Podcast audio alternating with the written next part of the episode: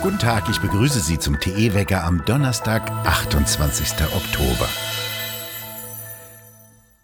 Zum ersten Mal seit längerem kamen Anfang dieser Woche über 1000 Menschen an einem Tag über die Grenzen nach Deutschland. Diese Zahl hat der bisherige Innenminister Seehofer gegenüber Bild genannt. Er warnte vor einer Zuspitzung der Lage an der EU-Außengrenze und erklärte, dass er Polen bei der Sicherung der Grenzen unterstütze. Die Grenzen müssten notfalls auch mit Befestigungsanlagen gesichert werden. Er forderte Sanktionen gegenüber Weißrussland. Sollten die Sicherung der Außengrenze sowie Sanktionen gegen Weißrussland nicht helfen, so Seehofer weiter, dann müsste auch die deutsch-polnische Grenze in den Blick genommen werden. Der Grünen-Chef Habeck will eine Aufnahme und Verteilung der Migranten in der EU. Seehofer nannte diesen Vorschlag wörtlich putzig. Das wäre, so Seehofer weiter, eine große Genugtuung für Lukaschenko, der dann noch mehr Flüchtlinge über die Grenzen schaffen werde, um die Stabilität in Europa zu gefährden.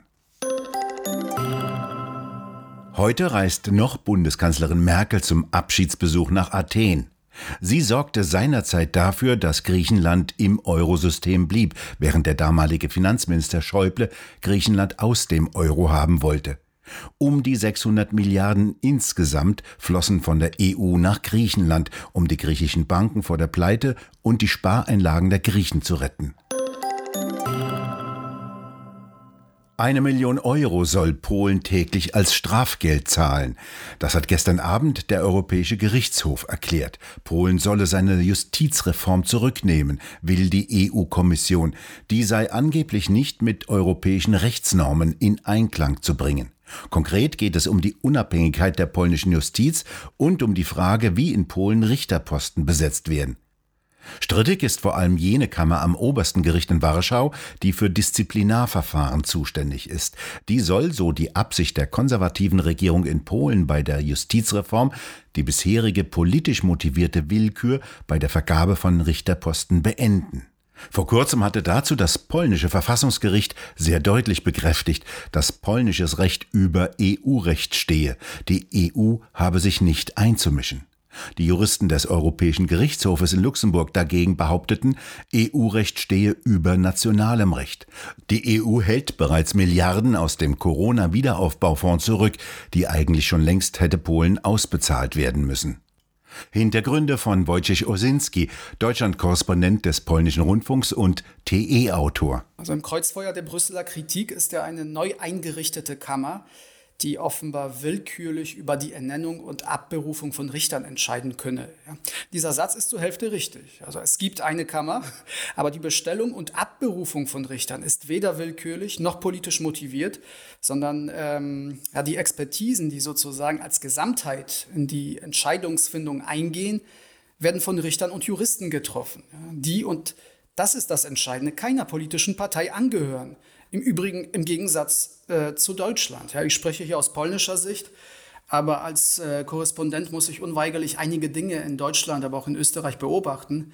Und wenn ich mich recht entsinne, hat Professor Dr. Habert, äh, der Präsident des Deutschen Bundesverfassungsgerichts, seinen CDU-Parteiausweis nie abgeben müssen, ja, um es vorsichtig auszudrücken. Also in Polen werden Richter von einem Landesjustizrat ernannt, in dem die Richter die Mehrheit darstellen und nicht von Politikern. Ja, das deutsche System ist äh, hier von politischen Machtstrukturen viel stärker durchzogen.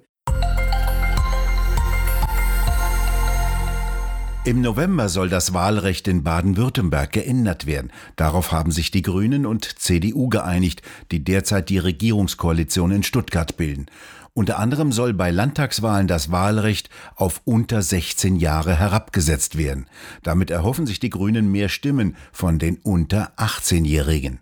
Das Parlament solle jünger, vielfältiger und weiblicher werden, so pries der Fraktionschef der Grünen das Vorhaben an.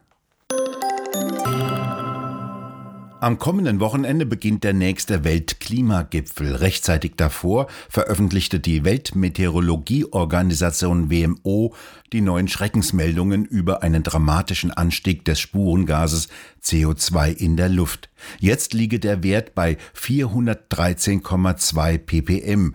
Das bedeutet 413 Teilchen CO2 in einer Million Teile Luft oder 0,04 Prozent. Dieser Anteil schwankte in der Erdgeschichte sehr stark und lag auch schon einmal bei 6000 ppm. Laut WMO habe die Verlangsamung der Wirtschaftsaktivitäten durch Covid-19 keine erkennbaren Auswirkungen auf die CO2-Konzentration in der Atmosphäre oder auf deren Wachstumsraten gezeitigt. Das erstaunt die Fachleute, denn die Forderung lautet, weniger Verbrennung und weniger CO2-Ausstoß retten das Weltklima. Doch dieses Großexperiment mit Lockdown und drastischem Herunterfahren der Wirtschaft und des Luftverkehrs zeigen keinerlei Einfluss auf den CO2-Gehalt.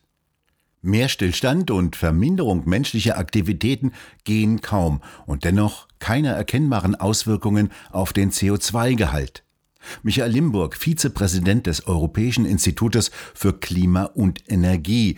Das ist doch merkwürdig. Wir wissen einfach zu wenig von dem CO2-Kreislauf, der auch das menschengemachte CO2, die Emissionen also, enthält. Und da sind die Schätzungen gehen weit auseinander zwischen 1% zu 5% Anteil. Und wenn ich davon einen Bruchteil absenke, dann ist der Bruchteil eben auch in der Konzentration nur zu erkennen. Und zwar ist der offensichtlich viel, viel kleiner als alles, was uns bisher von äh, interessierten Kreisen, dienenden Forschern und anderen äh, vorgebetet wurde, sodass wir heute, obwohl wir diesen Großversuch mit Billionen Kosten und Schäden äh, für die Wirtschaft der einzelnen Länder gemacht haben, erkennen müssen, das hat überhaupt nichts gebracht. Keinerlei Einfluss auf die CO2-Konzentration in der Atmosphäre. Heißt doch offensichtlich, dass der CO2-Gehalt von der Atmosphäre, wenn überhaupt, nur zu einem ganz kleinen Bruchteil, also viel kleiner als erwartet, von uns Menschen beeinflusst werden kann.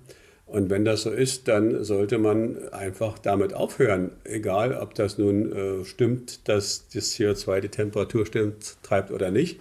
Wir haben offensichtlich auf den CO2-Gehalt einen viel zu geringen Einfluss.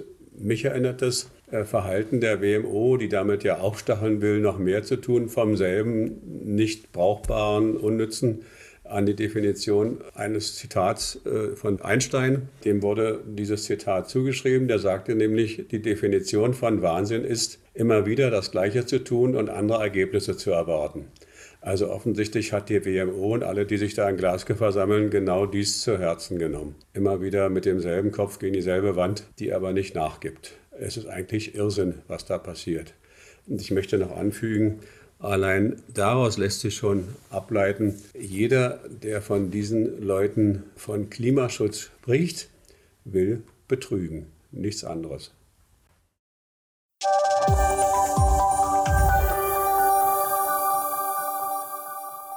In Dänemark wurden vor einem Jahr 15 Millionen Nerze in Zuchtfarmen getötet. Der Grund für diese Massentötung, diese Tiere sollen mit dem Coronavirus infiziert sein. Eine Mutation könne sich auf den Menschen übertragen.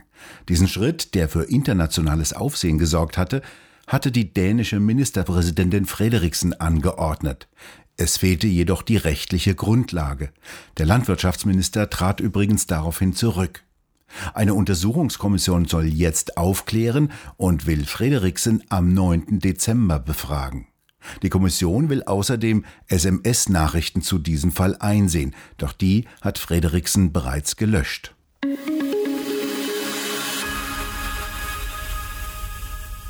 Erdbeeren in einer Packung Cornflakes zählen könnte 5 Millionen Dollar bringen. Diese Summe will sich eine Frau in den Vereinigten Staaten vom Hersteller Kellogg erstreiten. Sie glaubt, dass in dem Produkt Pop-Tarts weniger Erdbeeren enthalten sind, als die Werbung den Kunden weismachen will.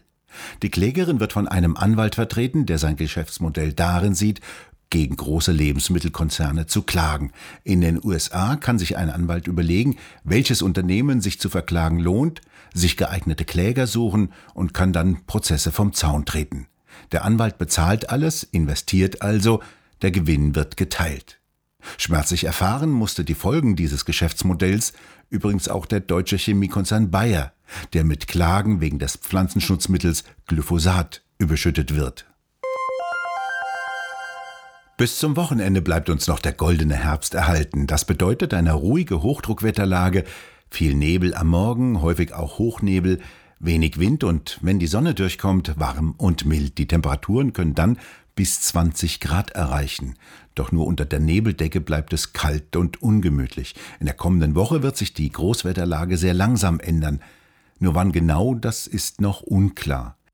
Sicher ist nur, dass sich in Sizilien das massive Tiefdruckgebiet noch einmal zurückmelden wird und sehr heftige Niederschläge und drastische Unwetter mitbringt. Überschwemmungen wie in den vergangenen Tagen drohen wieder. Auch an der Westküste Amerikas haben sich übrigens in den vergangenen Tagen ebenfalls heftige Unwetter ausgetobt. Sie haben mit ihren vielen Regenmassen noch lodernde Waldbrände in Kalifornien gelöscht und lassen Seen und Grundwasserspiegel wieder ansteigen. Und auch an der Ostküste hatte gerade ein Sturmtief Unwetter mitgebracht. In New York waren sogar einzelne Stadtteile überschwemmt. Wir bedanken uns fürs Zuhören und schön wäre es, wenn Sie uns weiterempfehlen würden. Wir hören uns morgen wieder, wenn Sie mögen.